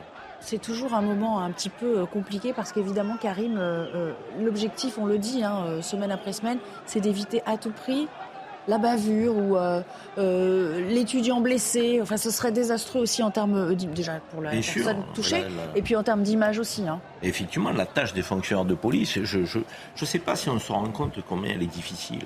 Euh, dans un contexte, euh, je dirais, de, troubles euh, sur la voie publique, comme on le voit là sur les images. Comment différencier parfois le black bloc violent du manifestant sincère? À partir du moment où ces gens, on le sait, donc changent de vêtements avec une vitesse qui est assez impressionnante, on le sait, ce sont des professionnels de la guérilla, qui, se fondent dans, la foule et puis qui s'en extraient, et puis qui ils y retournent. parfois, un fonctionnaire de police peut avoir identifié un casseur, mais une fois qui lui met la main dessus n'est plus habillé de la même manière et celui-ci va nier. C'est hyper compliqué. Je veux dire, on n'est pas souvent euh, indulgent les forces de l'ordre. On se dit, mais non, ils tapent du manifestant sincère. Il n'y a aucune raison pour que les, fonctionnaires de police tapent du manifestant sincère. Et c'est pas leur objectif. Qu'on se le dise et qu'on le rappelle avec force et conviction. Je veux dire, et souvent, on, a eu des, fonctionnaires de police qui nous ont dit sur ce plateau, notamment des syndicalistes, nous sommes contre la réforme des retraites. Et nous avons des gens, lorsqu'ils ne sont pas en service, qui travaillent euh, aussi au maintien de l'ordre aux côtés des syndicats. Et quand nous sommes en maintien de l'ordre dans le cadre de notre activité, on a envie que ça se passe bien. Parce que notre objectif, c'est pas qu'on parle des casseurs, c'est qu'on parle des mots d'ordre des manifestants, puisque nous sommes contre cette réforme. Or là, ils nous pourrissent tous ces black blocs. On ne parle que des violences, on ne parle plus des mots d'ordre. Et ça freine certains de nos compatriotes à aller manifester. Rappelons-le. Alors, difficulté de pouvoir d'achat, difficulté et crainte physique euh, liées à l'insécurité que les balbocs génèrent dans les manifestations. C'est insupportable. Mais pour l'instant, ça n'entame pas leur détermination, en tout cas à faire reculer euh, euh, le gouvernement sur, sur le texte lui-même. Retour dans le cortège avec des forces de l'ordre qui maintenant, désormais, ont entrepris de bloquer les rues adjacentes. Oui, tout à fait. Hein. Depuis euh, quelques minutes, après avoir euh, été euh, positionné pendant un long moment au niveau de la rotonde, eh bien, les forces de l'ordre encadrent les rues adjacentes, les rues parallèles, pour que eh bien, les manifestants, en tout cas les éléments radicaux, ne se dispersent pas donc, dans les rues adjacentes. Et puis, donc, depuis tout à l'heure, on voit ces images de forces de l'ordre hein, qui reculent face aux éléments radicaux. On entend certains dire, ordonner aux autres éléments de les pourchasser, de les suivre, euh, de euh, leur faire la peau. Voilà, c'est ce qu'on entend euh, depuis tout à l'heure. Donc des images de cette manifestation, ce pré-cortège que nous observons depuis une vingtaine de minutes. Il faut aussi dire, Jonathan Sixou, qu'il y a, peut-être des gens qui, qui ne réalisent pas aussi qu'ils vont, qu'ils courent à un grand danger aussi en allant peut-être trop près. Hein, de ces éléments. Là, je viens de voir des, ce qui semble être des collégiens sur ces images qui semble-t-il absolument rien à faire là. Euh, parler de sortie d'école tout à l'heure. Là aussi, hein, c'est un danger euh, inconsidéré. Oui, mais euh, ensuite, il en, alors si on prend le cas des écoles spécifiquement, il en va de la responsabilité des, chefs d'établissement de laisser les portes closes. Parce qu'en plus aujourd'hui, euh, pour beaucoup de parents, c'était très bien parce qu'il n'y avait pas autant de mobilisation de, grévistes que les précédentes semaines. Dans l'éducation Donc il y avait pas mal de, parents qui étaient très contents de pouvoir envoyer leurs enfants à l'école aujourd'hui. Si là, dans, ce quartier qui compte beaucoup d'écoles, de collèges, etc., euh, ne, recevait pas de, ces, ces, élèves alors même que les profs ne faisait pas grève, ça aurait été plutôt euh, embêtant. Votre remarque est, très juste. On a vu également à l'image tout à l'heure quelqu'un qui défilait dans une chaise roulante. Euh, on ne peut pas non plus. C'est là chacun doit faire en sorte de ne pas se mettre en danger non plus. Quoi. Chacun doit être prudent, mais allez savoir comment rester prudent quand vous avez des, jets qui peuvent faire plusieurs mètres de, distance. Euh, je voulais simplement souligner que là, le, pré-cortège prenait la, direction d'Enfer Rochereau la, particularité, en fait, selon qu'on se, c'est où euh, le manifestant euh, classique se place. S'il se place derrière la tête syndicale, c'est le cortège classique. Ceux qui vont dans le pré-cortège, donc devant, savent que c'est là qu'en général sont commises les violences, puisque c'est là que les ultras tentent de se fondre dans ce, mini cortège de, qui, est vraiment devant la manifestation classique et où ils, ils parient sur la présence de plusieurs milliers de personnes qui sont euh, pas des manifestants classiques, qui sont pas des casseurs non plus, mais qui vont être, euh, ils vont rester effectivement sur la zone et gêner, euh, pas forcément volontairement l'intervention des forces de l'ordre, mais ils sont, ils sont dans le secteur. Quoi. Ça va créer une sorte de nébuleuse ou de magma propice. Voilà, c'est compliqué effectivement d'intervenir dans, ce, dans cette espèce de magma. Et effectivement, moi, une source policière récemment me disait, en général, quand on va dans le pré-cortège, on sait ce, qu'on risque, ce à quoi on risque d'assister. Mais là, dans le cadre peut-être de ces quelques écoliers ou collégiens qui passent par là parce ah que c'est sur leur trajet, euh, voilà, euh, c'est peut-être aussi un peu de curiosité mal placée, un manque de, de enfin, un peu d'inconséquence aussi. Hein, il faut le dire, hein, ça, ça Il faut appeler hein. tout le monde à sa responsabilité, à la responsabilité, puis à, son, à son bon sens, dirais-je. Quand vous voyez qu'il y a des explosions, des, des, des fumigènes, etc c'est pas très naturel que d'y, que, aller, surtout si vous êtes une personne. Et, eux ne connaissent pas les codes qu'expliquait précisément Sandra sur le cortège lui-même. Il faut, oui. faut pas le nier, il y a des gens influençables. Sandra, euh, pardon, euh, Gauthier, vous vouliez rajouter quelque chose euh, Non, mais les gens influençables, la France Insoumise a essayé d'influencer les jeunes. Hein. Ils ont essayé de les faire rentrer dans le mouvement. Ils ont échoué dans un premier temps. On a cru que ça prenait dans un second temps, et en fait, on a vu que la mobilisation euh, des jeunes était limitée et très loin des scores euh, du CPE, cet exemple que prend sans cesse euh, la NUPES contre un première embauche où Dominique de Villepin et Jacques Chirac ont, reculé pour essayer de faire un parallèle et pour essayer que le gouvernement recule, puisqu'en plus on est au même moment. Hein. C'est-à-dire que la loi a été votée, mais pas promulguée. C'est pile à ce moment-là que Dominique de Villepin et, Jacques Chirac avaient, reculé. Et ces violences, bah, le Karim le disait tout à l'heure, c'est ça qui, pousse de nombreux euh, manifestants euh, tranquilles, pacifiques, à rester chez eux et à ne pas descendre dans la rue, et ce qui vide en partie aussi, évidemment, les cortèges. Et euh, ce cortège, vous le voyez, le titre le, dit bien, ce sera confirmé par notre équipe sur le terrain, il est désormais au ralenti depuis allez, environ une vingtaine de minutes. Tout à fait, un Nelly. Euh, évidemment, avec euh, cette euh, séquence au niveau de la rotonde, eh bien, le cortège a pris du retard. Alors là, vous le voyez, les forces de l'ordre font un mur hein, pour éviter que les éléments radicaux ne retournent en arrière pour viser des banques ou la rotonde comme ils l'ont fait tout à l'heure. Alors depuis tout à l'heure, on a ces forces de l'ordre qui avancent puis qui observent que certains reculent, font des, retournent sur les lieux pour eh bien, échapper aux forces euh, de l'ordre. Donc voilà, c'est depuis tout à l'heure, c'est ce qui ce qui se passe. Et puis on a aussi, eh bien, comme vous le voyez, euh, des dégradations hein, du matériel urbain, comme vous le voyez sur nos images. Merci beaucoup Pascal Vitopani. Sur la droite de l'écran, on aperçoit vraiment une proximité physique maintenant entre certains manifestants qui semblent être là pour le coup. Euh, ah bah, le, fameux cortège auquel vous faisiez référence, ça c'est la tête de cortège, semble-t-il, syndical. Et les, policiers qui là sont pas pour le coup à l'affrontement ou euh, en position de, répliquer, mais, qui euh, s'assurent justement de la bonne progression de ce vrai cortège, si j'ose dire. Absolument, euh, dans, cet espace public augmenté et, en, mouvement qu'est celui de ce type de manifestation, c'est très compliqué pour les forces de l'ordre d'arriver à contrôler et à gérer, et surtout à pouvoir gérer en même temps deux manifestations, une pacifique et une tête de cortège avec une nébuleuse de radicaux. Il faut en même temps veiller à ce qu'il y ait toujours cette dynamique de mouvement de la manifestation. Euh, et c'est ce qu'on est en train de voir en ce moment. On a des éléments qui sont en train d'essayer de faire avancer pour que le cortège puisse prendre de, la longueur et qu'on puisse le séparer euh, des points de tension. Vous parliez des vrais manifestants tout à l'heure, Jonathan. Karim, là, ça y est, enfin on les entend scander leur slogan. Ça nous donnera peut-être aussi l'occasion de, reparler de ce qui s'est joué euh, hier euh, à Matignon, parce que c'est vrai que les images nous ont un peu poussé à faire un, commentaire euh, instantané, mais c'est important aussi de revenir à ce qui est en jeu réellement, y compris au-delà du 14 avril. C'est fondamental, Nelly, parce qu'il y a quand même des, des, millions de nos compatriotes qui défilent depuis euh, ces trois derniers mois.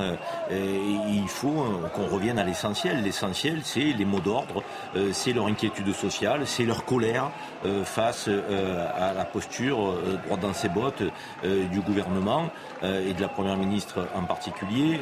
Et, il faut les entendre. Il faut qu'ils puissent exhorter cette, cette colère-là et par la manifestation autorisée, pacifiste, sans confrontation avec les forces de l'ordre. Et d'ailleurs, euh, on a souvent dit autour de cette table et dans toutes les émissions de, de, CNews que euh, la parole venant des cortèges des manifestants était bien souvent beaucoup plus structurée que celle qu'on a entendue lors des débats à l'Assemblée nationale, où on avait entendu qu'invectives et, et, insultes. Quand vous tendez le micro aux Françaises et aux Français dans les manifestations, ils vous expliquent leur inquiétude sur les carrières longues leur inquiétude pour les femmes sur leur situation, l'inquiétude pour la fin de parcours professionnel pour les seniors, les inquiétudes des petites retraites, les métiers, les, la pénibilité, les métiers difficiles. tous ces sujets, finalement, ils n'ont émergé que de la rue et, pas assez, pas suffisamment euh, donc, au sein des hémicycles, Assemblée nationale et Sénat, où les débats ont été écourtés, ont été euh, euh, chahutés, et finalement, ce débat, on l'aura quasiment volé hein, aux, aux, Français. Donc, c'est bien de leur autant dans le micro, de mettre un peu les black box et les violences de côté pour revenir à l'essentiel. Euh, Gauthier, ça nous donne l'occasion aussi de reparler de cette intersyndicale qui est ressortie euh, unie euh, de Matignon, qui n'est pas, diront les commentateurs, tombée dans le piège de l'exécutif avec une Elisabeth Borne encore fragilisée à la sortie. Hein. Bien sûr. C'est à se demander pourquoi elle les a reçus, Elisabeth Borne.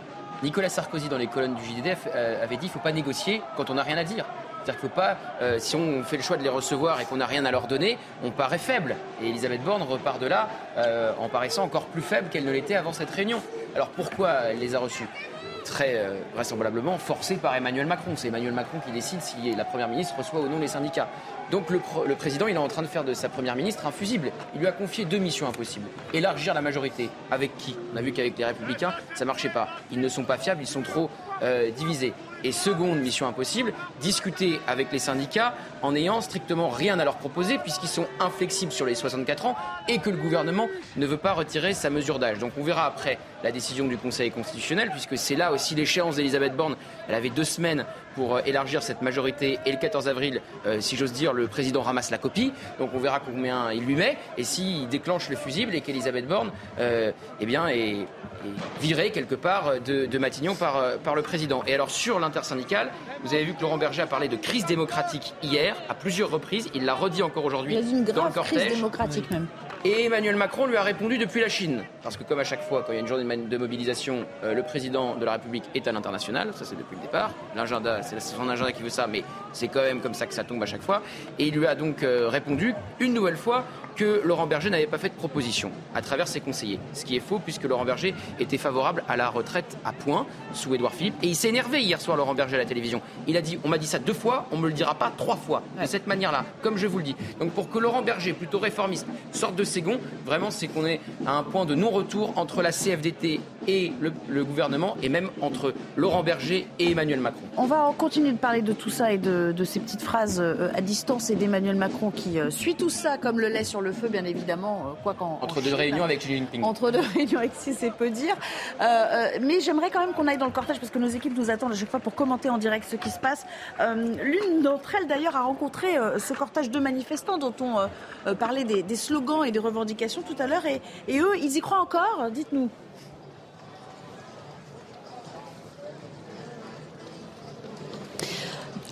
Au sein du cortège, oui, au-delà des heures et des tensions euh, euh, au début du cortège, la suite des manifestants continue à avancer euh, vers la place d'Italie. Et parmi les revendications, toujours l'âge de la retraite, mais également les dernières déclarations de Gérald Darmanin ou encore les actions à Sainte-Soline. Nous avons pu voir des tags euh, Sainte-Soline, on ne pardonnera pas, le coup de matraque de trop. Vraiment, il y a cet acharnement sur Gérald Darmanin, Elisabeth Borne et Emmanuel Macron sur les pancartes des manifestants. S'ajoutent à cela les revendications pour les carrières âgées ou encore pour la position de la femme euh, sur sa retraite. Alors concernant euh, la suite de, la manifestation, nous sommes au milieu du cortège et c'est plutôt calme. Les familles, les étudiants, les manifestants, euh, les néo-manifestants euh, sont toujours là. Ils s'inquiètent un petit peu des violences qui sont au début du cortège, mais pour l'instant, la déambulation a repris. Merci euh, beaucoup. J'aimerais qu'on reste euh, sur euh, cette idée de la réponse du berger. Ah, pardon. Ah, je, fais des blagues sans mon de, enfin, du berger à la bergère. Du berger En tout cas, de Macron à Laurent Berger, pour être plus précis. Il lui dit même, Jonathan Sixou, à distance, ce que vous dites, ça fait monter, donc à propos de la grave crise démocratique, ça fait monter les extrêmes. Les mots ont un sens. Il fait reporter sur lui la responsabilité de ce qui pourrait se dérouler dans, les rues. Juste un commentaire, et puis on reviendra à l'analyse, Jonathan. C'est au-delà de la maladresse, et ça, ressemble un peu à, vous savez, une sorte de, énergie du désespoir. Il n'a rien à proposer d'autre, il n'a rien, comme euh, vraisemblablement, il n'y a pas d'autres stratégies même à, développer euh, et à mettre sur la table. Euh, et donc il, il joue la crispation. Et évidemment que euh, c'est pas euh, la, la, la, la, CFTC, euh, la CFDT pardon, ou, la, ou d'autres syndicats qui vont, qui, qui, vont faire monter les extrêmes. Non, c'est pas ça. Et je vous rappelle que Emmanuel Macron avait dit au cours de son premier mandat qu'il serait jugé par rapport à la montée du Front National, du Rassemblement National, et que c'était ça le, curseur, la base de la et on a vu le résultat de Marine Le Pen au second tour bah euh, euh, des deux élections euh, auxquelles Emmanuel Macron s'est présenté. Son bilan en la matière est donc mauvais. parce qu'il y a toute une série de sondages qui vient de paraître et, qui montrent que si le second tour était rejoué, entre Emmanuel Macron et Marine Le Pen, Marine Le Pen l'emporterait largement. Enfin, sondages qui sont par ailleurs critiqués oui. pour ce qu'ils représentent. Et, on voit aussi que Marine Le Pen serait en tête au premier tour à chaque fois, selon, selon l'IFOP. C'est vrai que c'est un peu fort de café de faire porter cette responsabilité-là à Laurent Berger, alors que je rappelle que le soir du second tour, Emmanuel Macron euh, dit ce vote m'oblige, parce qu'il sait qu'on a voté pour lui, que de nombreux Français ont voté pour lui, pour faire barrage à Marine Le Pen. Et il n'a pas amendé sa politique et cette mesure euh, des 64 ans. Et ces sorties, ces petites phrases à répétition montrent aussi à quel point le chef de l'État n'est pas politique. Oh, souvenez-vous de sa dernière intervention télé, il a appelé les Français à se rassembler, à, les Français à la cohésion, etc. Mais aucun terme qu'il a prononcé pouvait mener à une cohésion, à un rassemblement ou quoi que ce soit. Mais pire encore, il dit depuis la Chine, les gens ne m'ont pas élu pour un programme de retraite à 60 ans, sinon il fallait pas m'élire. Et il ah, relativise. oui, mais enfin, on voit qu'il est droit dans ses bottes, Karim Zeribi. Il relativise la colère, il dit le taux de grévistes est bas, le pays n'est pas à l'arrêt. Je, ne sais pas ce que cherche le président de la République. Parfois, il, est assez déroutant euh, dans ses sorties euh, qui tendent d'un côté à faire monter euh, Jean-Luc Mélenchon et Marine Le Pen, les deux extrêmes sur l'échiquier politique. C'est sa politique, ce sont ses postures, sa manière de gouverner qui les fait monter, parce que la colère est là dans le pays et en fonction de la sensibilité des Français, certains leur colère ben, va se réfugier du côté de Mélenchon, d'autres du côté de Marine Le Pen, et de l'autre côté, il a, il, a, il a redonné vie au corps intermédiaire, corps intermédiaire qu'il avait largement bafoué euh, au cours de son premier quinquennat et dont il n'a pas vraiment tenu compte pour cette réforme des retraites. On voit bien que Laurent Berger tient euh, véritablement à cette intersyndicale. C'est le leader aujourd'hui l'intersyndicale et un leader qui semble assumé euh, par les autres partenaires. Mais Laurent Berger, il lâchera pas l'intersyndicale comme ça. Il l'a dit euh, tout à l'heure au départ du cortège, lorsqu'un micro lui a été tendu. Il a dit, même après la réforme des retraites, sur d'autres sujets, il faudra qu'on fasse vivre cette intersyndicale parce qu'il a conscience que la force aujourd'hui pour les travailleurs, pour les Français mécontents, elle, elle passe par l'intersyndicale et pas par un jeu perso donc, des, des syndicats. Mais Emmanuel Macron, qui crée une intersyndicale solide, qui fait monter les extrêmes. Que cherche-t-il le président de la République? Que cherche-t-il avec une abstention qui est croissante dans le pays élection après élection? Donc euh, très franchement, le bilan démocratique au sens noble du terme du président de la République, il n'est pas fameux. On parle de rythme ou on en parle après? Non, mais juste un mot pour dire que c'est parce que Laurent Berger est à la tête aujourd'hui de l'intersyndicale, c'est lui euh, selon le narratif de l'intersyndicale qui a pris la décision de partir hier. Philippe Martinez n'est plus là. C'est justement parce que c'est le leader de cette intersyndicale qu'il est la cible de toutes les critiques de l'entourage du président de la République aujourd'hui et qu'on essaye de lui faire porter le chapeau sur la montée de Jean-Luc Mélenchon et de, Marine Le Pen. Pour la suite, la suite. Il y a, bon, il y a déjà, a priori, le 13 avril, hein, juste avant. Euh, histoire de se mobiliser avant la décision du Conseil. Le 1er mai, bon, quand on parle des syndicats, ça paraît être une évidence euh, et, ça aura encore plus de, symboles et de, de saveurs sans doute cette année pour eux. Euh, et au-delà, il y a ce RIP dont on ne sait pas encore s'il sera recevable. Mais si s'il est validé par le Conseil constitutionnel, ça rebat un peu les cartes parce qu'on repart pour une mobilisation d'une autre, euh, voilà, d'une autre teneur, euh, mais avec surtout des actions qui seront tout à fait différentes. Oui, alors euh, déposé effectivement par les partis de gauche, par la NUPES, donc référendum d'initiative partagée, et il faut que la procédure soit validée par le Conseil constitutionnel pour que la collecte des signatures de 10% du corps électoral, un peu moins de 5 millions donc d'électeurs, commence. Et effectivement, les partis de gauche, la NUPES, auront euh, euh, neuf mois pour réunir ensuite euh, ces 5 millions de signatures. Alors André Chassaigne, communiste, a dit on est même capable de les réunir avant l'été.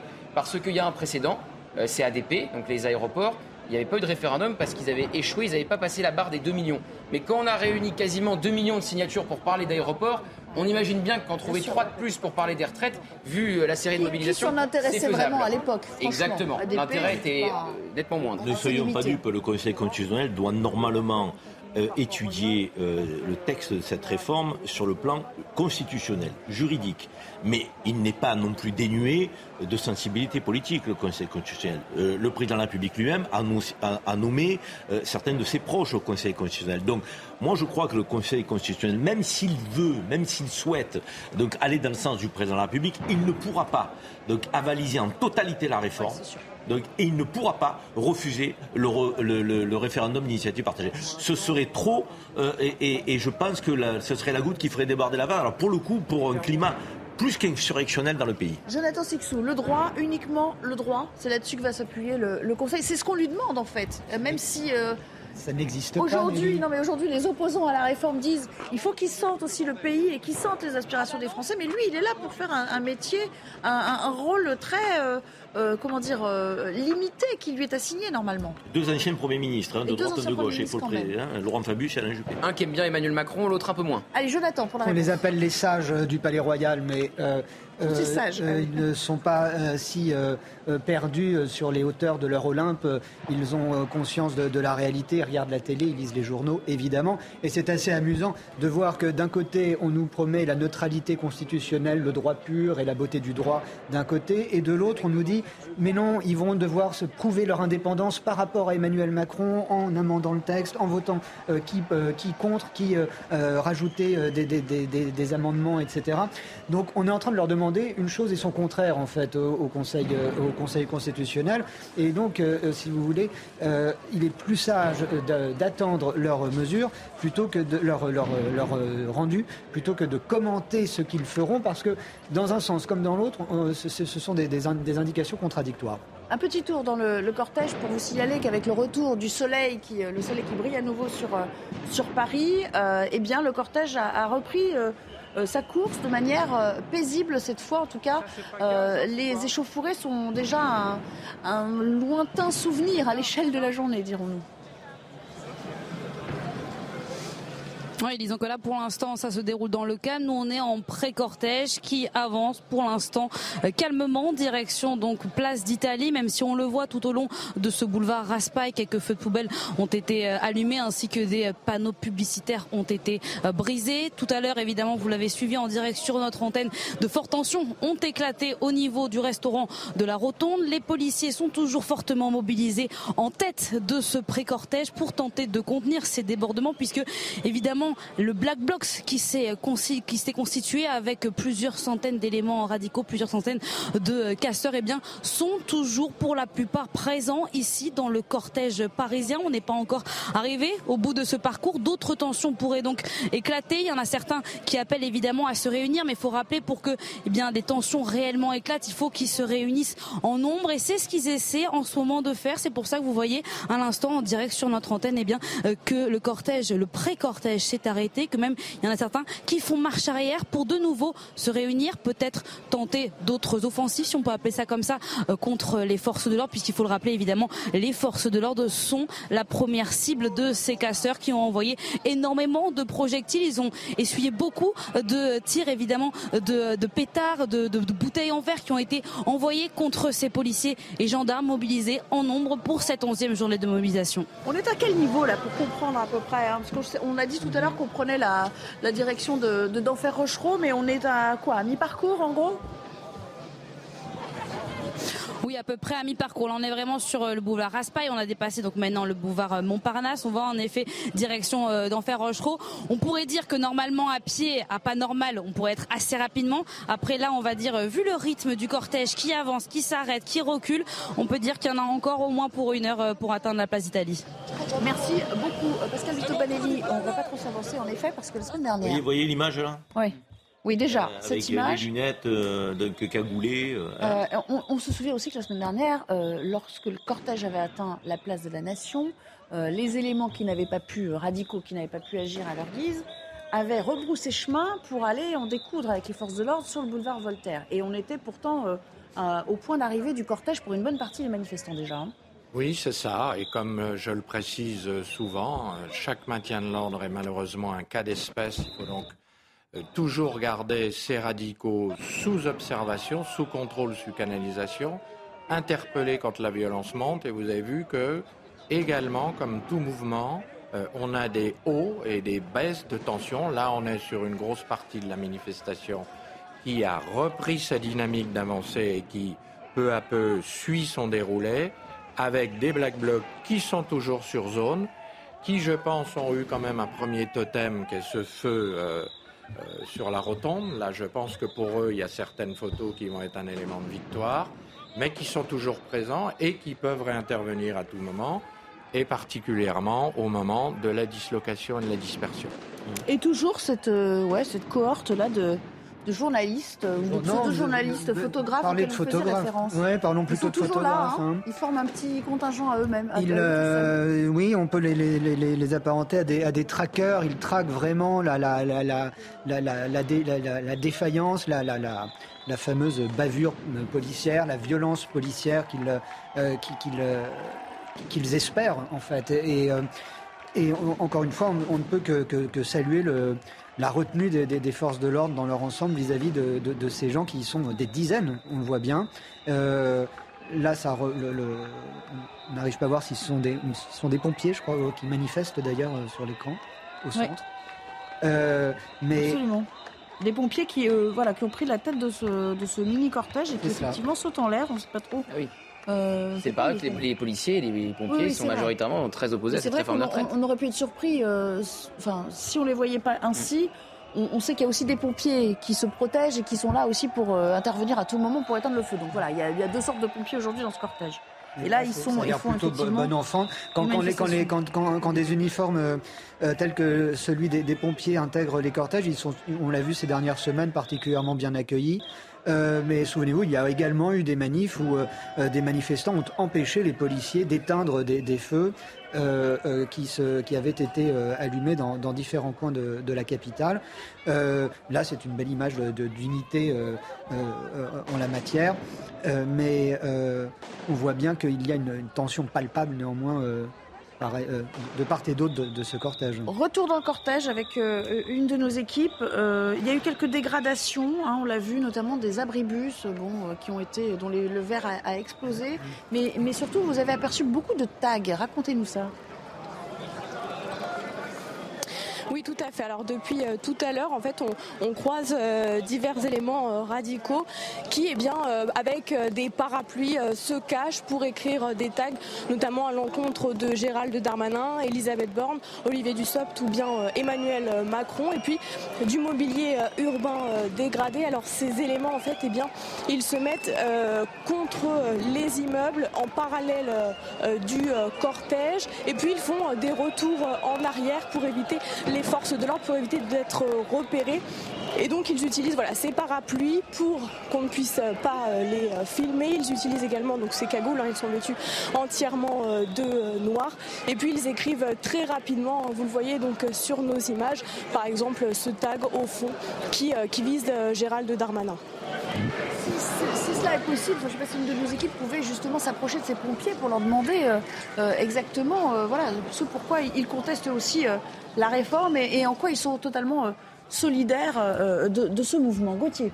Oui, on voit que Gérald Darmanin cristallise euh, les colères, pour ne pas dire plus, de ces manifestants. Parce que vu qu'il est monté en première ligne et qu'il a dénoncé euh, les violences euh, euh, d'ultra-gauche, effectivement, il s'est exposé très volontairement. Le ministre, on sait aussi qui, qui candidate pour, pour Matignon. Et il y a quand même une sorte d'inversion des valeurs d'une partie des députés de gauche. Certains se sont même rendus à Sainte-Soline et on a entendu certains pointer la responsabilité des gendarmes qui auraient été la source des violences. Alors qu'on se souvient de l'arsenal avec lequel sont venus ces manifestants ultra-violents à Sainte-Soline euh, ben, on, va, on, va parler de ça. ça nous donne peut-être aussi l'occasion de revenir euh, aux deux auditions euh, de Gérald Darmanin hier.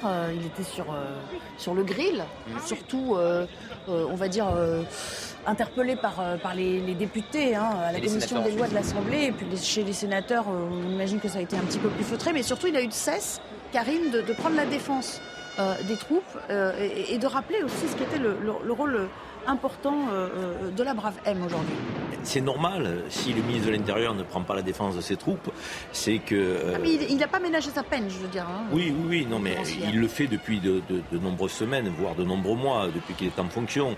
Euh, contrairement à, certains ministres de l'Intérieur par le passé, euh, il est au premier rang euh, de, de la défense de, ses fonctionnaires de police et de gendarmerie qui sont sous l'égide du ministère de, l'Intérieur aujourd'hui. La réalité, c'est que je crois qu'il nous faut défendre euh, les forces de l'ordre parce que sans elles, euh, la République, elle est à genoux. La République euh, est en proie au chaos. ce qui ne veut pas dire que nous devons être indulgents, voire fermer les yeux sur des bavures euh, isolés ici ou là, ou des comportements manquant au code des déontologies. et je crois que euh, ce ne serait pas rendre service aux forces de l'ordre que de le faire, euh, que de fermer les yeux face à ce type d'acte. Mais généraliser, amalgamer, essentialiser est insupportable et inacceptable. L'immense majorité des forces de l'ordre fait son travail avec un esprit républicain. Après, certains dérapent Certains commettent des bavures, certains ont un esprit qui n'est pas digne euh, de la police républicaine ni de la gendarmerie, et il faut effectivement les sanctionner euh, et les faire sortir de, nos rangs. Mais euh, ça ne permet pas ce que certains parlementaires font, essentialiser la police tue, milice au service du gouvernement, tout ça est insupportable. Parce que les fonctionnaires de police ne sont pas une milice au service du gouvernement, ils sont au service de la République. Certains de, de leur écharpe en plus hein, sur, euh, sur ces manifestations. Mais c'est cela qui... C'est complètement assumé. Hein, euh. Et pour Sainte-Soline, manifestation interdite, on le rappelle, avec Clémence Guettet notamment. Euh, avec son écharpe de député pour Clémence Guettet. on voit bien comment les députés de la, de la LFI principalement jouent de leur, de leur, de leur écharpe ce qui est proprement scandaleux, voire même parfois hors la loi, je, je pense. Et certains, ça n'a jamais été le, vu dans ces proportions, sanctionnés d'ailleurs depuis le début de la, législature. Il se donne un, malin plaisir également à, ouvrir des, procès en légitimité euh, euh, à tour de bras, euh, aussi bien vis-à-vis de nos institutions que vis-à-vis de la démocratie. On voit bien, que la, LFI est tout sauf un réel parti démocrate en la matière. Et la façon d'inverser, telle qu'ils le font systématiquement désormais, Gauthier parlait de valeur, mais c'est ça, la violence policière, au lieu de parler de la violence originelle qui est celle des manifestants, on voit bien que ça a tellement bien infusé euh, dans, les esprits euh, et, dans une majorité des, médias que maintenant euh, on ne comprend même plus que le maintien de l'ordre puisse être proportionné au désordre. Pascal Vito Panelli, peut-être un, commentaire aussi. Vous aussi, vous suivez cette actualité comme nous tous, y, compris lorsqu'elle prend donc des, ramifications politiques. Oui, absolument. Il y a, on entend des propos tout à fait inacceptables de la désinformation, de la propagande. Pour rejoindre ce que dit Karim, je trouve qu'on a un ministre de l'Intérieur qui est présent, qui parle vrai, qui est courageux, qui soutient ses troupes. Et quand on voit oh, qu'encore cet après-midi sur tous les écrans, des CRS et des gendarmes qui tiennent un bouclier, n'oublions pas que c'est le bouclier de la République. Une de nos équipes est donc dans ce cortège auprès de ceux qu'on a aperçus tout à l'heure. Leur euh, présence est suffisamment rare pour être soulignée, hein, comme vous le disiez, euh, Sandra. Euh, un pompier qui est à votre micro, on va vous laisser mener, mener l'interview. C'est à vous. Bonjour Grégory, est-ce que c'est votre première mobilisation? Ouais, bonjour, non, c'est pas la première, on est là à chaque manifestation. Et pourquoi? Quelles, sont vos revendications? Bah En fait, euh, on n'accepte pas cette réforme qui est complètement injuste parce qu'on a un métier pénible et dangereux, on a une espérance de vie plus courte et en fait, euh, notre gouvernement bah, nous oublie complètement, ne prend pas conscience de la situation. Et euh, dans notre profession, il faut commencer pompier pour finir pompier, pour garder ce qu'on a accumulé pendant notre carrière. Si jamais on finit pas pompier parce qu'on ne veut pas ou parce qu'on ne peut pas physiquement, et eh ben en fait euh, on perd le bénéfice de, ce qu'on a acquis. Donc on est coincé dans notre profession et en plus de ça on va nous faire travailler bien plus longtemps que ce qui est prévu et que nos corps bien sûr peut accepter. Vous êtes accompagné aussi de, vos euh, confrères belges. Expliquez-moi un petit peu cette union. Euh, Pierre, vous êtes pompier en Belgique, c'est ça? Oui, en Belgique, à Bruxelles, oui, pompier professionnel. Euh, bah, en fait, on s'aperçoit qu'on vit les mêmes réalités, on subit les mêmes choses, on a le même impact santé au niveau de notre métier. Et, euh, et aussi, voilà, on est tous avec de l'élan, de la motivation, mais on est conscient que passé un certain âge, on sera plus suffisamment performant pour maintenir un secours correct à la population et être en sécurité nous-mêmes. Il y a actuellement euh, des tensions, des feux qui sont allumés, des débordements. Quelle réaction votre corps de métier a face à ces débordements? Bah, En fait, nous, ça fait pas partie de notre, comment dire, de notre répertoire. Nous, on respecte l'uniforme, on respecte la France, la République. Et à partir de là, on casse rien, on brûle rien. Donc on arrive à comprendre que les gens soient lassés de la situation et plus qu'en colère même, je dirais.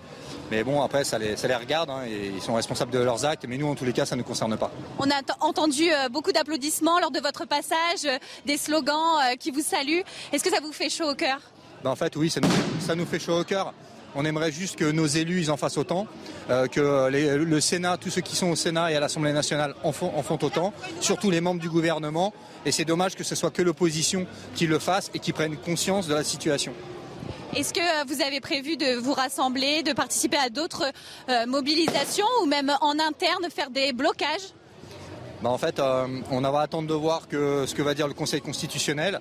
On va attendre de voir ce que l'Assemblée nationale va faire. Et aussi les gens qui nous dirigent, entre autres notre ministre de l'Intérieur. Donc on va voir s'il prend conscience de la situation et ce qu'il met en place derrière. Mais pour l'instant, il n'y a pas de son, pas d'image. On est mis dans un pot commun et nous, on est fâchés. Merci beaucoup Grégory et bonne manifestation. Merci à vous euh, pour la réalisation de cette interview. Alors, on est fâchés, euh, on n'est pas content, c'est dommage, mais toujours dans la mesure. Moi, j'ai bien aimé euh, les termes employés par ce pompier, parce qu'effectivement, ils sont un peu pris entre le marteau et l'enclume, entre la mission qui est la leur euh, au quotidien et puis leur vie et, leur devenir en tant que, en tant que retraité. En tout cas, on, vous a fait mentir, puisqu'on les a entendus, ah ces manifestants. Non, mais je plaisantais.